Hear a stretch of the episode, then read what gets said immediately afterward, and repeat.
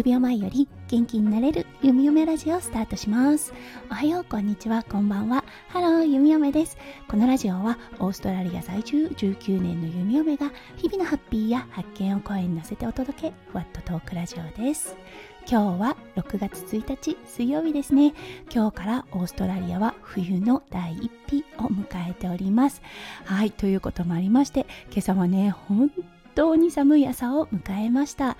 はい。気温はね9度だったんですが体感温度の方が4.3度と書かれてありました。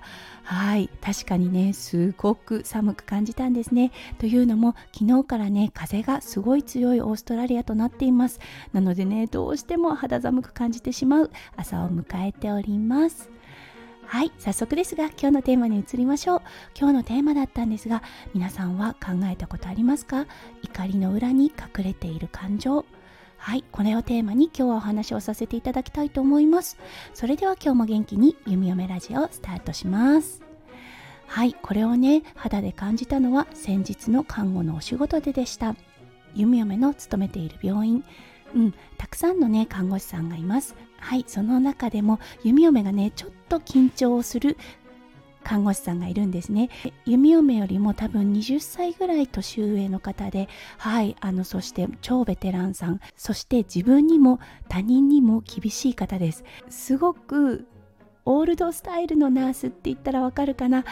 そう凛とした厳しさがある方で弓嫁はその方に引き継ぎをする時は結構緊張しています。はい。弓嫁も看護師としては中堅レベルとなるのですがやはり超ベテランさんを前にすると緊張を伴います。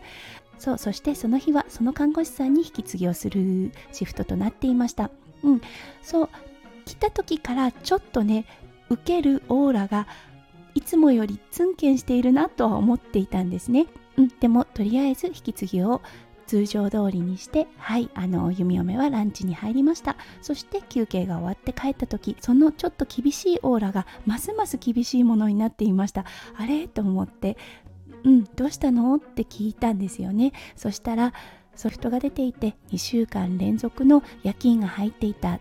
っていうことでね。そうそれに対してすごく怒っていたんですね、うん、確かにその看護師さんフルタイムで働いているのでそう夜勤はどうしても避けては通れない道なんですね。ただ年齢もあってすごく体に負担がかかる。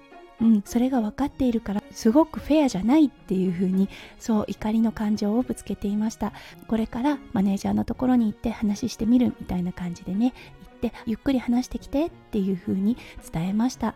はい。そして話し合いを終えて休憩をして帰ってきた時パッと見ただけで怒っているなっていうことが分かりました。ああこれはこのままではいけないなと思ってうんどうだったっていう風にお話を聞きました。そう。そしたらね最初はもう本当に怒りの感情でしかなかったんですよね。うんうんって聞いていたらそうだんだんね目に涙が溜まってきてそうそこから傷ついた悲しいっていう感情が出てきて涙をポロポロこぼされていました。そう話し合いがねやっぱりあのうまくいかなかったようなんですね。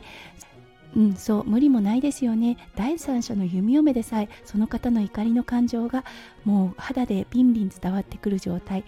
それを当事者2人がお話しするっていうことでね。そうぶつからないはずがないですよね。うん話し合いはねとっても悪い方向に行ってしまったそうなんですね。うん、でもね彼女のその怒りの感情の裏にある感情っていうのはやっぱり傷ついてる悲しい分かってほしいっていう感情だったと思うんですね。そうなので弓嫁が寄り添った時に出てきた涙っていうのはそう聞いてもらった受け止めてもらえたっていう涙だったと思います。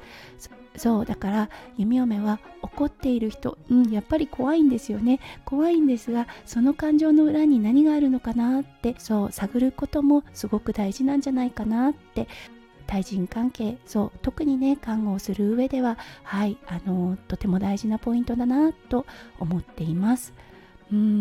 だからねハッとされる方もいらっしゃるかもしれません。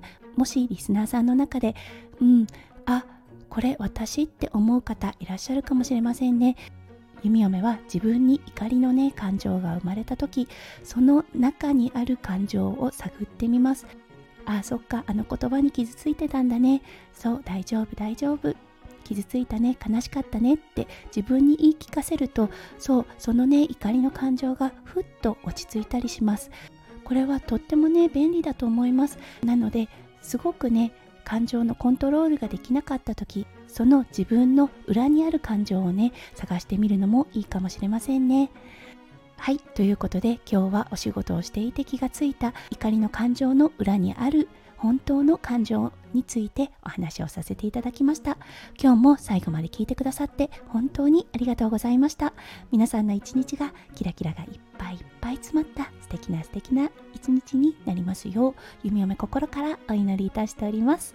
それではまた明日の配信でお会いしましょう。数秒前より元気になれる弓嫁ラジオ弓嫁でした。じゃあね。バイバイ。